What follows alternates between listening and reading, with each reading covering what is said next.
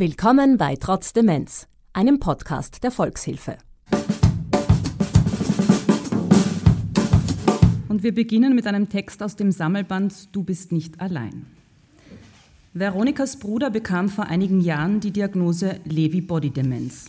Warum das die beiden Geschwister näher zusammengebracht hat und wie wichtig Rituale für sie sind, verraten sie beim Ping-Pong.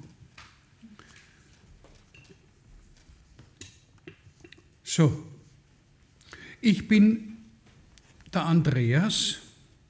Ich bin Betriebsinformatiker und Elektroniker. Ich bin seit circa zwei Jahren in Pension. Bei mir hat man eine Lewy-Body-Demenz diagnostiziert und da komme ich gleich zum ersten. Ich sage, wir haben keine Demenz. Wenn wir Demenz hätten, könnten wir hier nicht sitzen. Demenz heißt nämlich ohne Geist. Ja? Da könnten wir überhaupt nichts mehr Sinnvolles von uns geben. Der Begriff Demenz ist eigentlich ein Blödsinn. Das trifft nicht zu. Selbst wenn einer Alzheimer im letzten Stadium hatte, ist er immer noch irgendwie Mensch und hat einen Geist. Ja, mein Name ist Veronika. Ich bin Andreas Schwester und wir beide spielen gemeinsam seit seiner Diagnose vor etwa vier Jahren, glaube ich, war das, einmal die Woche Tischtennis miteinander. Zum großen beidseitigen Vergnügen. Was gefällt dir denn am Ping-Pong eigentlich so gut? Am Ping-Pong gefällt mir besonders gut, dass es ein harmonisches Spiel ist, wo man den Ball hin und her bringt, dass man nicht unbedingt gegeneinander spielen muss, sondern wie wir es tun, miteinander, weil man kann die Fehler zählen oder man kann zählen, wie oft der Ball hin und her gegangen ist, ohne Unterbrechung. Also da könnten wir uns, glaube ich, noch ein bisschen steigern. Gell? Das stimmt. Was ich an Ping-Pong mag, ist, dass man dabei gut reden kann.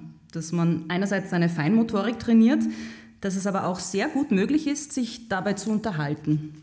Und dass es einem auch die Möglichkeit gibt, sich eben nicht unterhalten zu müssen. Also es gibt keine Stille, sondern es gibt einfach Momente, wo man mehr auf das Spiel konzentriert ist und es gibt Momente, wo man mehr miteinander redet. Und das ist unglaublich entspannend und angenehm.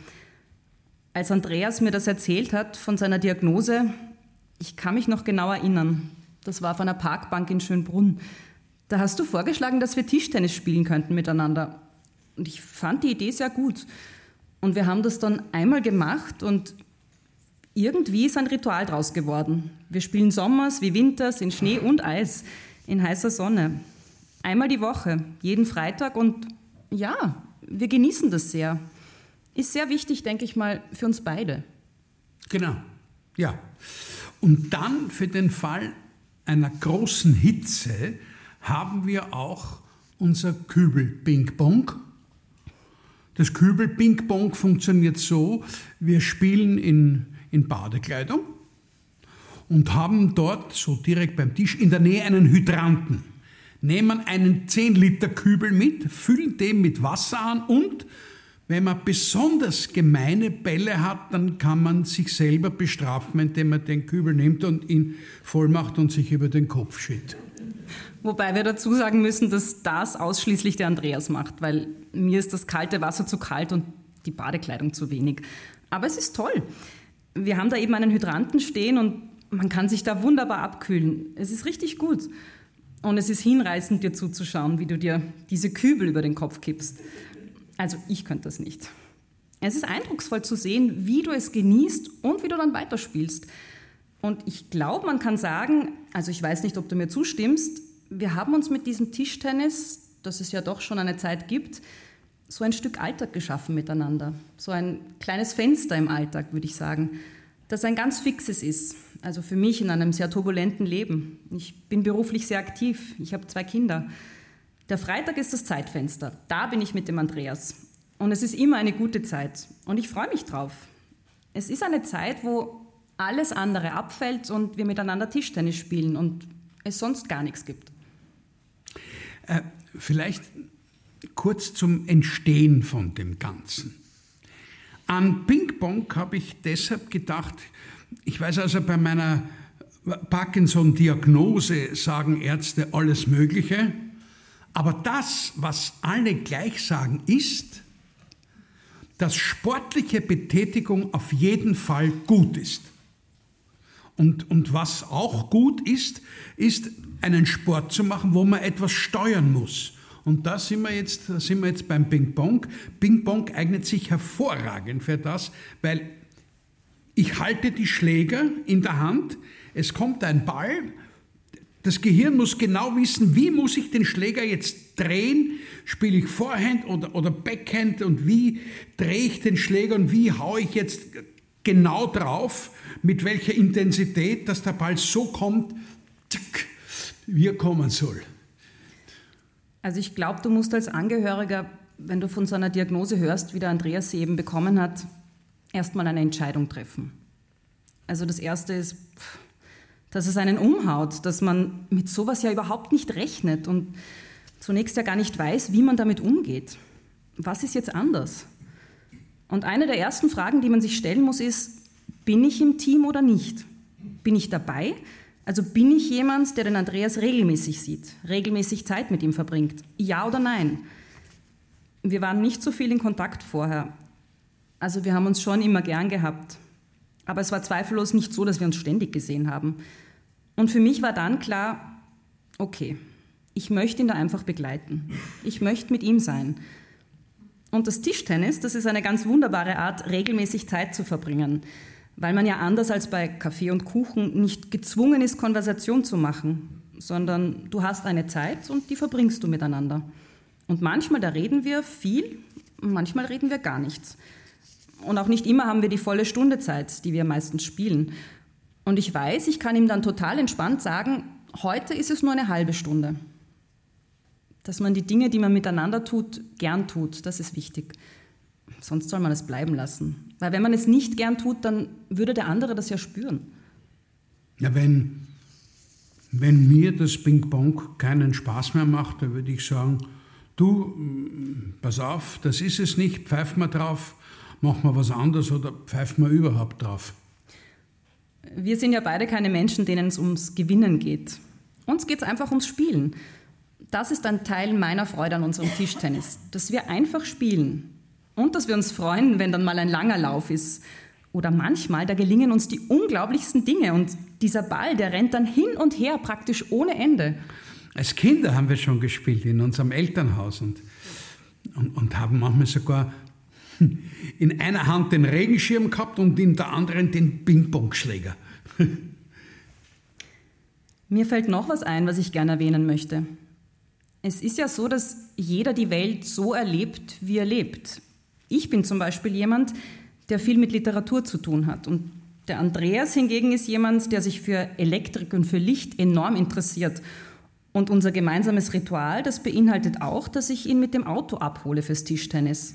Und auf dieser Fahrt, da weiß ich alles über die Straßenlaternen auf dem Weg. Ich weiß haargenau, welche umweltfreundlich sind und welche nicht. Und wir fahren zum Beispiel auch bei einem Haus vorbei, da hängt eine Laterne und wir fragen uns schon seit drei Jahren, wieso die bei Sturm nicht zerbricht. Vielleicht müssten wir mal läuten und fragen. Also da hat sich für mich schon was verändert. Ich kann nicht mehr durch eine Straße fahren, ohne mir die Straßenlaternen anzuschauen und zu überlegen, was du jetzt dazu sagen würdest. Ja, das stimmt. Gibt es eigentlich Bereiche, wo du dir mehr Unterstützung wünschen würdest? Ich meine, ich sehe dich jetzt nicht als jemanden, der sich groß viel Unterstützung wünscht so kenne ich dich nicht, sondern eher als jemanden, der seine Dinge gern selber macht. Aber gibt es jetzt Bereiche, wo du sagst, ja, da könnte ich ein bisschen Unterstützung brauchen? Wenn es um irgendwas geht, wo man ganz genau sein muss, ja, zum Beispiel einen Faden einfädeln bei einer Nadel oder sowas, da tue ich mir irrsinnig schwer. Also so, so, so Fitzelarbeiten, wo es auf Präzision ankommt, aber das war das war früher eigentlich auch schon so. Also ich glaube, dass das Bild von jemandem mit Demenz etwas ist, das einfach dringend neu gedacht gehört. Ja. Wichtig ist mir eines, dass man den Leuten ihre Freiheit so lang wie möglich lässt. Für mich ist es zum Beispiel wirklich ganz unglaublich, dass du mit einer unglaublichen Disziplin und Freude jeden Tag Gymnastik machst und Physiotherapie und eben Laufen. Also du bist außerordentlich aktiv und du unternimmst sehr viel. Und ich erlebe im Tischtennis jetzt wenig Unterschied zu früher. Außer, dass du besser zuhörst und dir mehr merkst. Das ist das Lustige.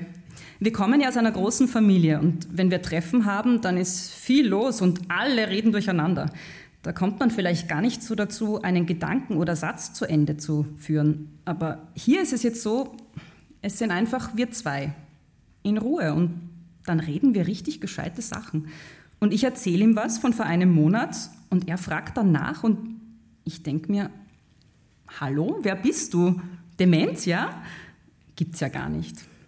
Also du merkst dir die Dinge und das ist eben unerwartet für mich, weil ich wusste ja auch nicht, wie läuft deine Krankheit, wie entwickelt sie sich und ich erlebe davon sehr wenig, weil wir einfach sehr, sehr normale Dinge tun. Wir stehen, wir spielen Tischtennis, eine Stunde und wir tratschen. Und das hat überhaupt nichts zu tun mit diesen Bildern, wie man sie von früher kennt, von Leuten, die nicht ansprechbar sind und irgendwo sitzen. Also das ist sicher ganz dringend zu überdenken. Schau, man kann der Krankheit auch nicht so viel Raum geben und sagt, okay, es gibt diese Dinge, die kann ich noch machen, dann gibt es diese Dinge, die gehen vielleicht nicht mehr so gut. Wichtig ist, sich auf die Dinge zu konzentrieren, die Spaß machen. Und wenn das nicht mehr so hinhaut, ist es auch nicht so schlimm.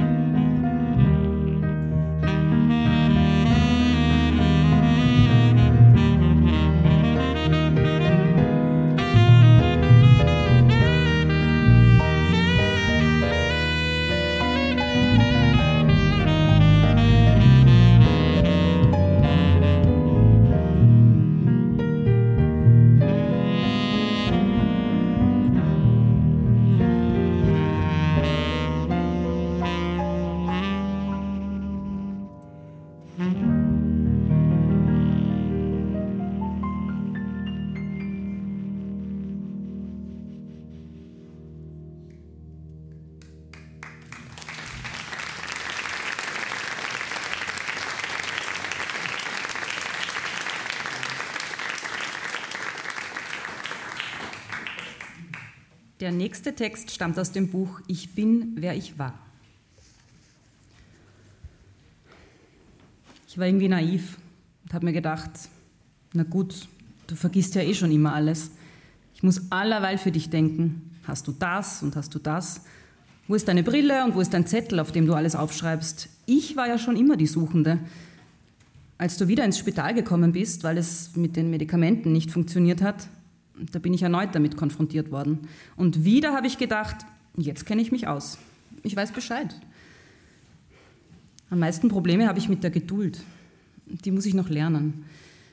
Gerade die Kleinigkeiten machen mich fertig. Wenn du was hinlegst, dich umdrehst und mich fragst, wo es ist.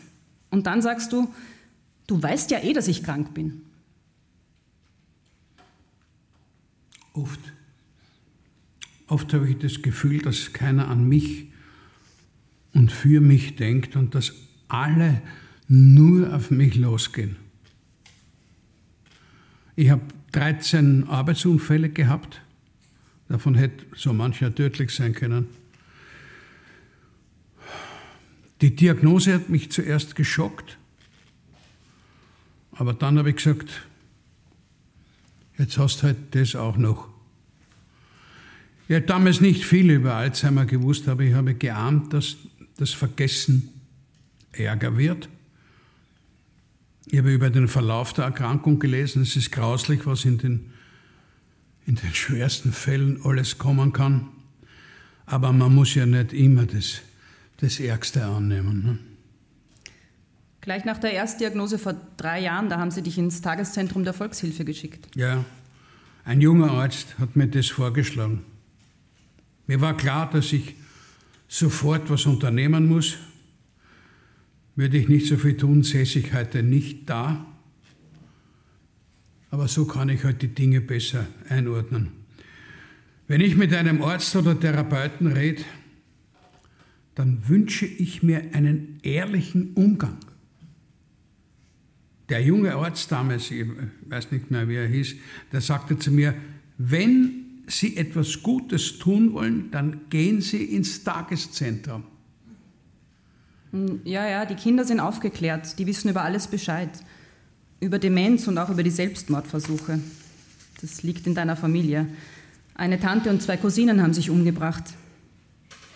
Ich habe immer das Gefühl, ich muss dich begleiten. Ich kann mich nicht mehr von dir trennen, selbst wenn ich es wollte. Auch die Kinder geben mir dieses Gefühl. Sie versuchen, ja, sehr, sehr gut zu mir zu sein und sie tun alles Mögliche, damit ich mich wohlfühle. Sie sind sehr brave Kinder. Sehr brav, alle. Wenn du mich verlassen würdest, dann täte mir das sehr weh, aber ich würde dich nicht um jeden Preis halten wollen. Es käme für mich nicht in Frage, von dir zu verlangen, dass du bei mir bleibst, nur weil ich krank bin.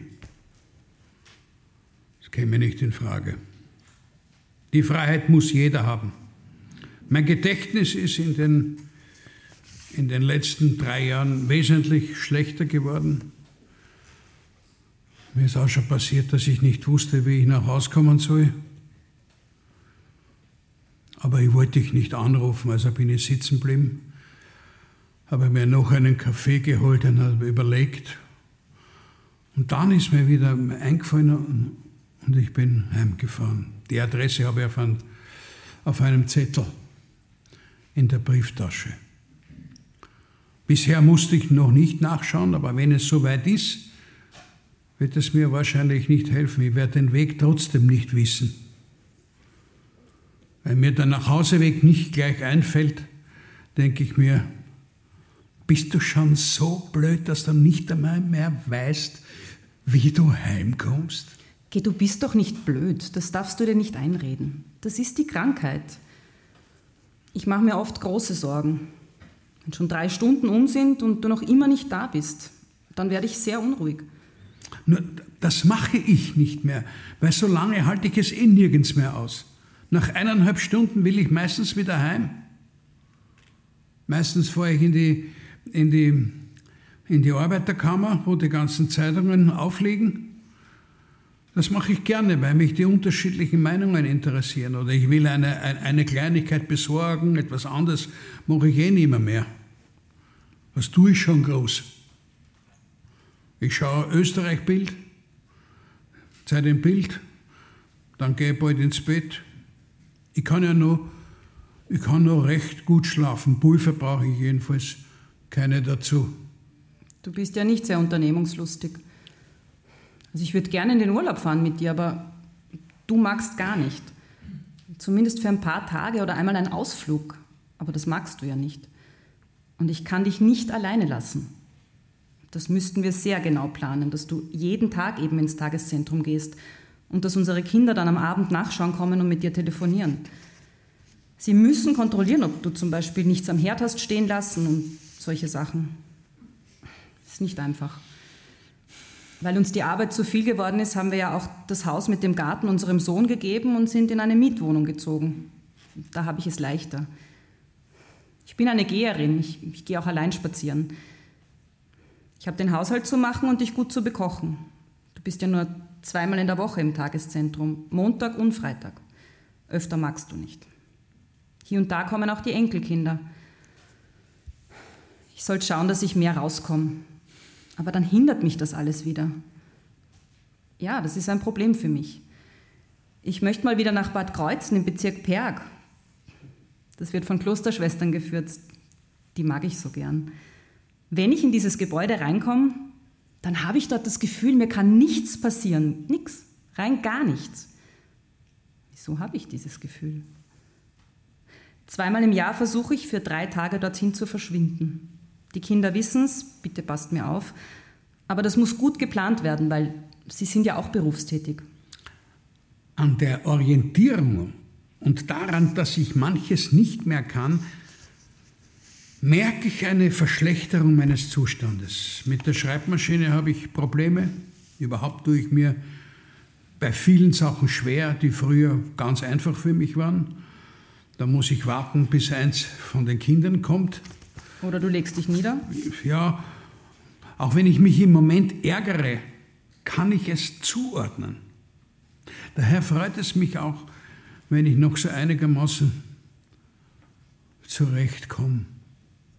Ich finde, dass sich viele der Besucher im, im Tageszentrum zu stark gehen lassen und dass sehr viele, sehr viele Egoisten darunter sind. Das ist mir ein Unbill.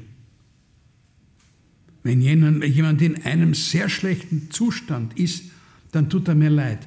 Aber äh, es ist ein Wahnsinn, wenn einer seine Frau vielleicht 20 Mal fragt, wann sie ihn wieder abholt. Geh Gottfried, die können doch nichts dafür. Ja, das ja. ist die Krankheit. Ja, ja, ich weiß, eh, ich weiß. eh. Du bist halt ein kritischer Beobachter, sehr kritisch. Das bist du auf alle Fälle und wenig verzeihend. Wenn dir jemand was angetan hat, das vergisst du nicht. Das ist ganz krass. Das fällt dir immer wieder ein und auf und ich vergesse Kränkungen und Verletzungen. Ich denke da gar nicht mehr dran, aber bei dir, da sitzt das im Kopf drin. Ich habe halt ein sehr, ein sehr starkes Gerechtigkeitsempfinden. Mit der Diagnose Demenz, da hat sich schon was verändert. Ja? Und was? Die Kinder zum Beispiel, die sind anders. Sie sind sehr liebevoll, weil sie es jetzt wissen. Liebevoll, ja. Und auch die Enkel, wenn die kommen, sagt der eine gleich, Friedel, tust wieder den ganzen Tag nichts. So locker, so geht das. Wenn die älteste Tochter kommt und die Schreibmaschine funktioniert wieder nicht, da verliert ein anderer vielleicht die Geduld. Aber sie sagt, na Vati, komm, jetzt richten wir das wieder. Also die Kinder, die sind da schon sehr geduldig und wertschätzend. Das stimmt. Ich kann mich nicht beklagen. Das sind eher die Außenstehenden, die wenig Verständnis haben, die einfach keine Ahnung haben, obwohl sie ja wissen, dass du Demenz hast. Du schaust eh gut aus. Was da denn? Und wie geht's dir, Renate? Scheinbar eh gut. Ja, dann fehlt euch ja eh nichts. Also mit den Außenstehenden, das ist schwierig. Du, haben die das mit der Demenz von sich aus mitbekommen oder, oder habe ich das gleich erzählt? Das erzählst du schon, ja, ja. Es muss ja auch nichts verborgen werden. Also ich verberge das auf keinen Fall. Warum soll das niemand wissen? Erhoffen tue ich mir gar nichts. Vielleicht ein bisschen mehr Verständnis würde ich mir erwarten. Aber das bekomme ich ja nicht. Die Erwartung hilft also auch nichts. Das stimmt. Ich habe ja sehr viele Bekannte. Aber seit ich die Krankheit habe, kommt überhaupt niemand mehr. Nein, niemand. Es ruft auch niemand an. Ein einziger Diakon, der besucht dich einmal im Monat. Er bleibt dann für eineinhalb Stunden oder so. Ich richte euch dann einen Tee und dann gehe ich fort. Da redet ihr dann von früher. Darüber weißt du ja am allerbesten Bescheid. Ja, der, das ist eine treue Seele. Ich weiß nicht, warum kommt niemand mehr, obwohl ich der dienstälteste Diakon bin. Ich glaube, es ist wegen der Krankheit. Eine Zeit hat mir das wehgetan, aber wenn sie zu dumm sind, das zu erkennen, dann soll es halt nicht sein. Deswegen werde ich nicht weinen. Eigentlich kann man sich nur auf die Kinder verlassen. Da müssen wir schon dankbar sein, dass wir sie haben. Auf die können wir uns verlassen, aber sonst kannst du dich auf niemanden verlassen. Ja, auf dich selbst vielleicht. Ich habe keine Angst. Auch nicht vor dem Kontrollverlust. Was soll mir das wehtun? Wenn man mit sich selbst im Reinen ist und sagt, ich lebe jetzt gerne so, wie ich lebe, dann ist es ein gutes Recht. Ich habe ein paar so schwere Unfälle gehabt. Da habe ich das alles praktisch schon durchgemacht. Ich jammere nicht. Und das finden halt manche komisch. Aber ich möchte meine Familie nicht auch noch verrückt machen. Ich nehme das hin. Ich hadere auch nicht mit Gott. Der arme Mann kann ja nichts dafür, dass die Traversen damals zehn Meter heruntergefallen ist.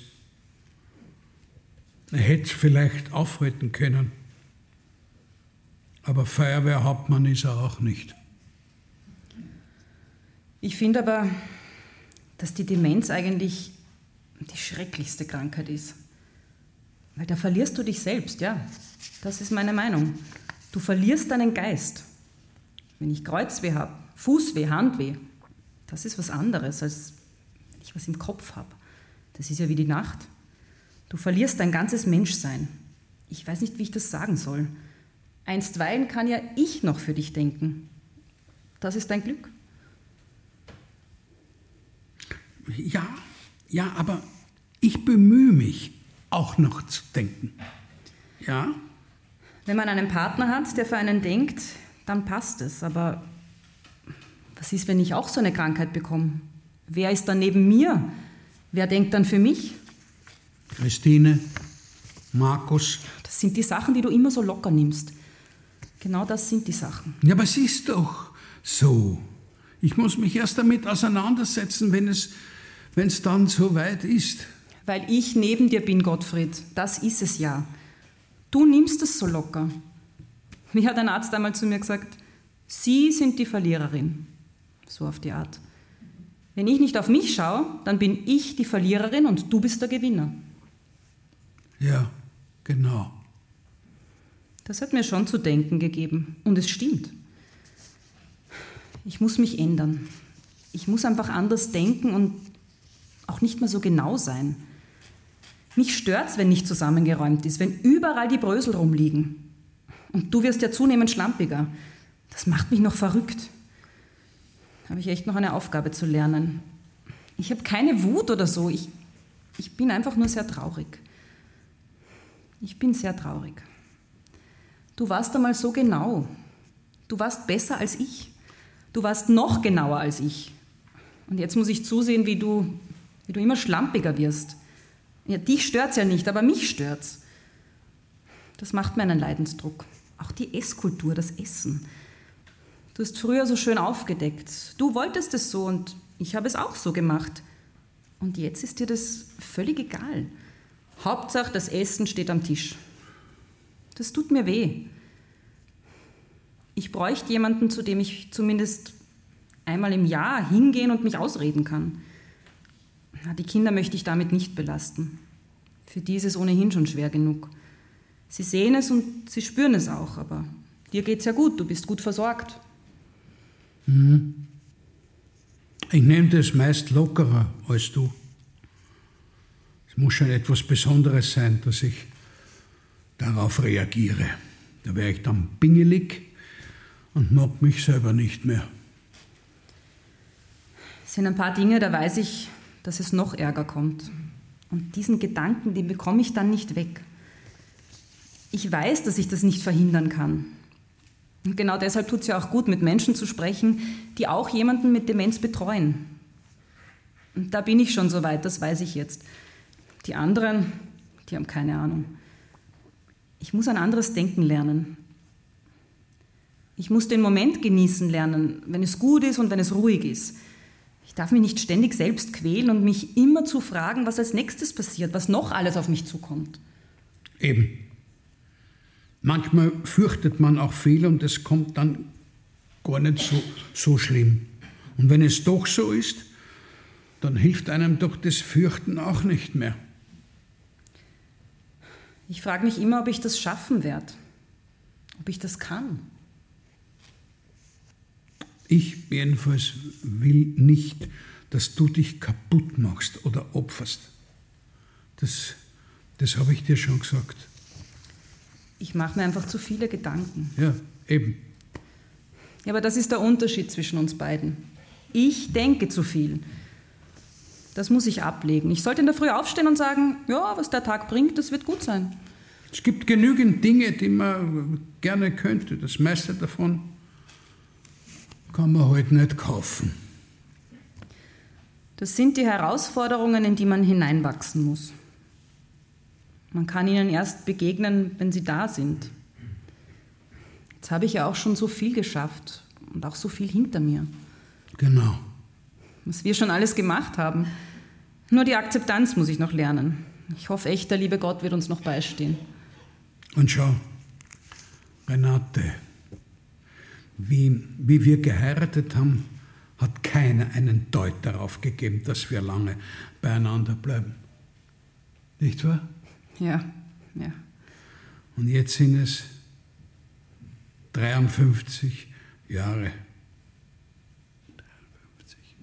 Wir werden noch ein paar schaffen, ja? Ja. Ja? Ja.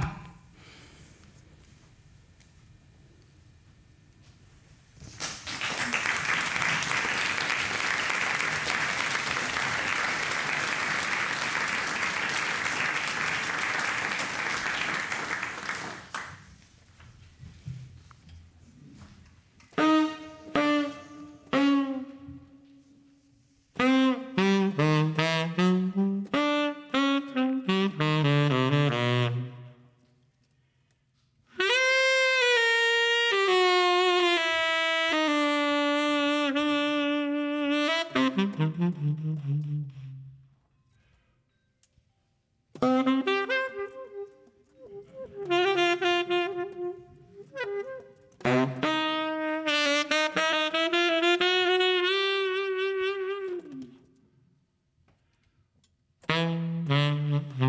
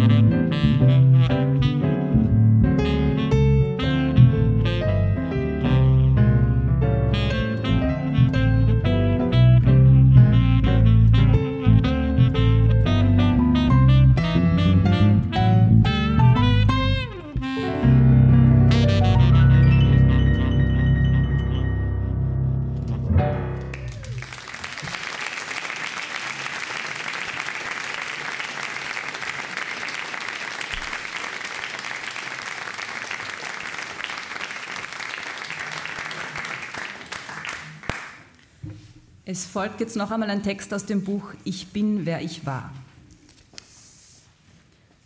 Schauen Sie sich ruhig um. Ist schön bei uns, keine Frage. Mama, du hast alles optimal zusammengeräumt. Bitte, ich habe mich doch gerade hingelegt. Hörst du, du hättest mich schon anrufen können. Ich habe gedacht, du bist um diese Zeit munter. Du hättest mich vorher anrufen können. Wie es da ausschaut. Tut mir leid, Mama, ich habe das, hab das wirklich, ich habe das total vergessen. Ja, ja. Wir haben gestern noch darüber geredet, da habe ich gedacht, du weißt es noch. Ich weiß nichts davon. Ja, es ist meine Schuld. Setz dich her, Mama. Komm, setz dich. Wie ich ausschaue. Mama, dann ziehst du das. Ich meine, dann ziehst du das Kittel heute aus. Wieso hast du mir nichts gesagt, Helmut? Mama, wir waren gestern Nachmittag da und haben noch einmal darüber geredet.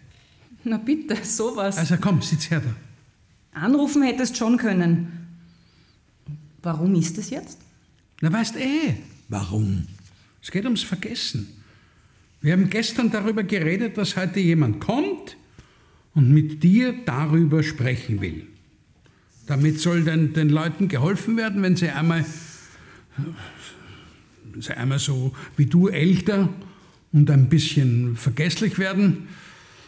Da darfst du dir nichts antun. Und, und entschuldige bitte, dass ich dich nicht angerufen habe. Bitte. Das tut, nein, das tut mir jetzt echt leid. Daran habe ich nicht gedacht. Aber kannst du, Mama, kannst du uns einmal was von deiner Kindheit erzählen? Ja, wir waren sechs Kinder. Da war zuerst mein älterer Bruder, der Gustl, der ist im Krieg gefallen. Dann die Elli, meine Schwester, das war die zweite, mein Bruder Peter und dann komme ich dran. Und danach meine Schwester Maria und zum Schluss der Kali, das war der Jüngste. In der Mitte war ich, genau. Wir waren in der Rachau und sind nach Strettweg gekommen, weil der Vater da Arbeit hatte. Er war Holzknecht, ein armer Kerl. Wir waren arm. Wie war das weiter, Helmut? Ich bin da in Judenburg in die Schule gegangen, so wie alle halt. Was war dann noch? Meine Mutter, die war sehr arm. Was hatte sie für eine Krankheit? Parkinson hat sie gehabt. Ich habe auf die Mutter schauen müssen. Ja, das war eine traurige Zeit damals. Wann ist denn meine Mama gestorben? Weißt du das, Helmut? Nein, du kannst dich ja nicht erinnern. Du warst ja klein, ein Bub warst du ja noch, ein kleines Kind. Mein Vater, der ist mit 60 Jahren gestorben. Der hat eine Lungenkrankheit gehabt. Und meine Mutter, die ist etwas älter geworden. Ja, das war so. Wir waren sechs Kinder, nicht? Der älteste Bruder, der ist im Krieg gefallen, da war er 22 Jahre alt, der Gustl. Ja, mein Bruder, der Peter, der ist heuer mit 85 Jahren gestorben. Ich habe dann gearbeitet. Wann war das?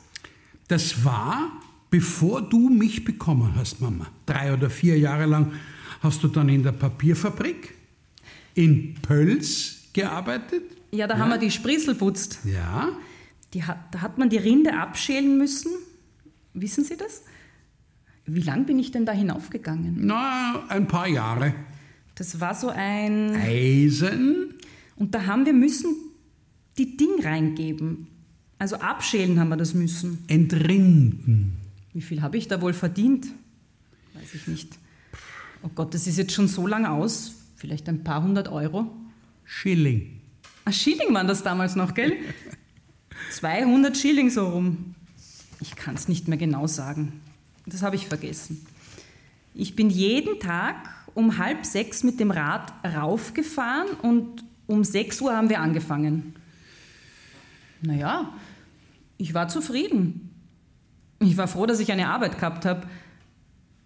Weil, was war nochmal die Frage? Was hast du eigentlich am Abend nach der Arbeit gemacht? Da habe ich einen Garten gehabt. Und was hat es für äh, Vergnügungen für dich gegeben? Vergnügen? Hm? Nicht so viel. Als junge Mädchen, da haben wir Sport betrieben. Das war schön. In der Hitlerzeit, da war ich jung. Was habe ich da gemacht? Da waren die Jungmädel und wir haben im Wald drin Sport betrieben. Weitspringen und Laufen. Das war im Krieg. Aber dann sind die Russen gekommen, nicht? Die sind da marschiert. Da in Strettweg waren die Russen und drüben da waren die Engländer. Und wie war das für dich? Hast, hattest du Angst? Na sicher, wir haben schon Angst gehabt. Ich war damals vielleicht 14 Jahre alt. Naja, meine Schwester ist vor lauter Angst in den Wald gerannt. Aber die haben uns nichts getan, das war so. Meine Eltern haben noch gelebt, Gott sei Dank. Das waren schon wilde Hunde, die Russen. Aber bitte, uns ist nichts passiert, nein, nein. Erzähl doch einmal, wie du den Papa kennengelernt hast. Hm? Mein Gott, dass ich das nicht mehr weiß, Trottel, der ich bin. So vergesslich. Naja, da muss ich jetzt nachdenken. Ich bin nach Pöls gefahren und habe gefragt, ob ich dort arbeiten kann. Mhm. Die haben mich dann aufgenommen und ich war so froh, weil ich habe ja sonst nichts gehabt. Das ist es ja. Es war eine schwere Zeit. Aber ich habe das gern getan, weil ich, ich habe wenigstens ein bisschen Geld bekommen. Ja, denk doch einmal nach, wie du den Papa kennengelernt hast. Ja, das ist ja nicht so einfach. Na, du wirst ja wohl wissen, wie du deinen Mann kennengelernt hast. Ja, ich weiß schon alles. Das fällt mir schon ein. Beim Tanzen. Aha, also hat es doch ein Vergnügen gegeben. Beim Gander war das. Das war ein Gasthaus. Da habe ich meinen Mann kennengelernt. Ja, das war schön. Mit meinem Bruder war ich drüben. Das war das einzige Vergnügen, das wir damals gehabt haben. Wir waren ja eigentlich arm drauf. Waren dort Musiker? Der Bongratz Wickel mit seiner Ziehharmonika. Und wer war da noch? Noch ein Bursch war dort. Genau der Wernfried. Welche Musik haben die dort gespielt? Walzer, Polka, Slowfox, Englisch, Walzer. Und du konntest tanzen? Ja, da war eine Freundin in Strettweg, die Leitner Rosa. Die hat uns das alles beigebracht. Das war schon auch eine schöne Zeit. Das war witzig. Die Leitner Rosa, die war älter als ich, so vier, fünf Jahre vielleicht. Die hat uns die ganzen Tänze gelernt. Wir haben da einen großen Raum gehabt und da hat sie uns das gezeigt. Ich meine, es war eine schöne Zeit. Das Dirndl, die, die Rosa, die hat das alles können damals, die Leitner Rosa. Ja, aber wie war das mit dem Papa? Ja, habe ich das nicht gesagt? Bisher noch nicht. Du warst beim Tanzen, er hat dich aufgefordert, ne? oder? Ja, das schon. Ja. Er hat sich gedacht, mein Gott, so ein hübsches Mädchen, mit der will ich tanzen. Kann das sein? du warst wirklich sehr hübsch. So hübsch war ich auch. Oh ja, du warst sehr hübsch. Also ich hätte dich sofort genommen, wenn ich damals... Jetzt hör doch auf, du dummer Bub. Nein, e, e, ehrlich, wirklich, wirklich, wirklich wahr. Jetzt gehen wir noch einmal zu der Frage zurück. Wie, denk nach, wie hast du den Papa kennengelernt? Beim Tanzen. In Strettweg war das beim Gander. Wie war das dann? Ich meine, habt ihr euch heimlich getroffen? Ja, freilich. Das war schön. Wo waren wir denn da fix noch einmal? In der Stadt waren wir. Dann bin ich über die Stiege runtergegangen und habe ihn kennengelernt. Und dann ist er mit mir nach Strettweg gegangen. Er war betrunken, mein lieber Herr. Da habe ich ihn aufheben und ziehen müssen. Und so, jetzt gehen wir heim, habe ich gesagt. Das war am ersten Abend? Nein. Da haben wir uns schon gekannt. Und da war er halt ein bisschen betrunken und ich habe ihm helfen müssen, dem Papa, gell? Ist alles gut gegangen. Nein, aber eigentlich war es schon eine schöne Zeit. Mein Mann war ein gutmütiger Mensch. Er war so gut. Ich hätte nie einen anderen mögen, nie. War das für dich eigentlich gleich klar, dass er dein Mann sein wird? Ja, das war klar. Es war eine schöne Zeit, wirklich. Aber zu früh. Viel zu früh ist er gestorben. Und wie war die Zeit davor? Warst du eigentlich ein, ein glückliches Kind? Sechs Kinder waren wir. Wir hatten nur einen Raum. Die Schwester ist dann beim Polhammer drüben gewesen, da haben wir ein Kind weggehabt, nicht? Wir hatten drei Betten, Wir haben nichts anderes gekannt. Aber es ist uns gut gegangen. Mein Gott, was willst du denn machen? So ist halt im Leben. Wir haben die Freiheit gehabt. Wir haben alles machen können, was wir wollten. Die Mutter war schon ein bisschen streng. Um eine gewisse Zeit haben wir daheim sein müssen. Den Zwetschgenbaum, na, das war der Kirschbaum, auf den bin ich aufgestiegen, bis ganz nach oben. Das war ein großer Baum. Ich habe immer Glück gehabt, ich bin nicht runtergefallen. Ja, was hätte ich sonst machen sollen? Ich wollte ja die Kirschen. Das war eine schöne Zeit. Nur vor den Russen haben wir Angst gehabt, wie die da rummarschiert sind. Wie sagt man dazu, wenn sie so hin und her rennen, die Russen? Ich weiß es nicht. Parade. Genau.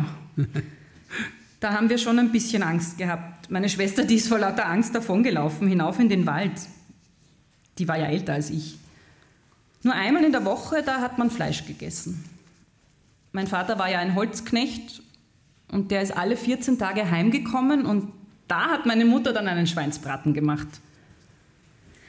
Gott, das muss ich Ihnen ja auch noch erzählen. Himbeeren haben wir gepflückt. Nach Strettweg hinauf, da war so ein Wald und da waren immer viele Himbeeren. Ich habe dann Saft und Marmelade gemacht. Schwarzbeeren gepflückt habe ich auch. Ich kann mich erinnern, da war ich vielleicht so 14 Jahre alt. Wir sind zu Fuß von Strettweg nach St. Peter gegangen. Das war außer Judenburg. Wir sind zu Fuß hingegangen und haben Schwarzbeeren gebrockt. Das war ein weiter Weg. Es war ganz schön schwer, was wir da geschleppt haben. Du hast immer viel gearbeitet, nicht? Du und der Papa. Es war schon sehr schlimm für uns alle, als er gestorben war. Ja, das war schlimm damals. Mit 63 Jahren. Da war er gerade mal drei Jahre daheim. Drei Jahre nur. Warten Sie mal. Wie war denn das? Mein Mann ist mit dem Kopf nach vorgefallen. Stehen geblieben und mit dem Kopf nach vorgefallen. Das war ein Sekundentod. Das war furchtbar. Ich war daheim, ich war in der Wohnung. Wo warst du, Mama? Denke mal nach. Da bist du das erste Mal auf Kur gefahren. Hm? Ja, mein Gott, nein. Das ist das wieder. Ich kann nicht mehr alles denken. Ich bin ja auch schon alt. Na Mama, das ist ja schon 23 Jahre her. Du warst auf Kur in, in, in, in Bad Gleichenberg. In Bad Gleichenberg war ja. das? Das war sehr schlimm. Aber es geht wieder weiter. Dass ich so alt wäre, das hätte ich mir nicht gedacht. Na, das hätte ich mir nicht gedacht. Aber was glauben Sie denn, was wir früher alles gemacht haben? Richtig gesportelt. Da waren die Jungmädeln und die Leitner Rosi. Wir waren im Wald drinnen und sind weit gesprungen. Und dann sind wir gerannt und haben geturnt. Wir hatten so eine, eine Turnstange. Wir haben alles gemacht. Nur Schwimmen habe ich nicht gelernt. Ich bin gleich untergegangen. Leider. Das habe ich nicht geschafft. Ich war auch zu feig. Auch später habe ich es nicht gelernt. Naja, ich bin in Salzburg ja auch fast ertrunken. Nein, das warst nicht du, Mama. Deine Tochter wäre fast untergegangen, die Uschi. Ah, die hm? Uschi? Ja. Ach so, ich habe geglaubt, ich war das. Nein, meine Schwester wäre wär fast im Salzachsee ertrunken. Da war sie schon mit dem Kopf unter Wasser. Sie ist wie eine, so eine starre Kröte im Wasser gelegen. Ja, so ist sie drin gelegen. Hm. Mein Gott, da haben wir uns schon erschreckt. Ah, die Ursula war das, meine Tochter. Das habe ich gar nicht gewusst. Wie wir noch in die Schule gegangen sind, dann sind wir im Winter immer über die Mur gegangen, über das Eis. Da ist eine Schulkollegin eingebrochen. Das war die Hertha. Wir haben sie rausfischen müssen. Aber ich weiß nicht mehr, wer noch dabei war. Aber wie hast du das gemacht? Mit, mit, einem, äh, mit einem Stock? Ja, ich weiß nicht mehr, wie wir das geschafft haben. Wir haben sie so gepackt. Es war noch ein Mädchen dabei. Und da haben wir sie rausgefischt. Da haben wir ein Glück gehabt. Ja, wahr ist, was ich erzähle. Aber alles kann auch nicht stimmen. Dass ich heute Besuch bekomme, das hätte ich mir nicht gedacht. Und ich schaue so wild aus. Aber es geht schon. Was soll denn sein? Es geht schon. Es haut schon hin. Ich darf nicht denken, dass ich schon so alt bin. Na, das darf ich nicht denken. Es ist ein Wahnsinn, nicht? Das hätte ich mir nie gedacht, dass ich so alt werde. Wieso? Hast du das nicht geglaubt? Na, ich war einmal sehr krank. Mit 33 Jahren habe ich eine schwere Angina gehabt, Angina pectoris. Ja, da war ich sehr krank, aber es ist gut gegangen und Unkraut verdirbt ja auch nicht. Geh bitte, gib mir mein Glas. Ich ärgere mich über mich selbst, weil ich nicht dran denke. Wenn ich einen trockenen Mund bekomme, dann weiß ich, jetzt muss ich was trinken. Ich sollte eh viel mehr trinken. Weiß ich schon. Aber dann vergesse ich wieder. Was sollst machen? Helmut, was wollte ich gerade machen? Trinken. Ah ja, so schnell vergesse ich.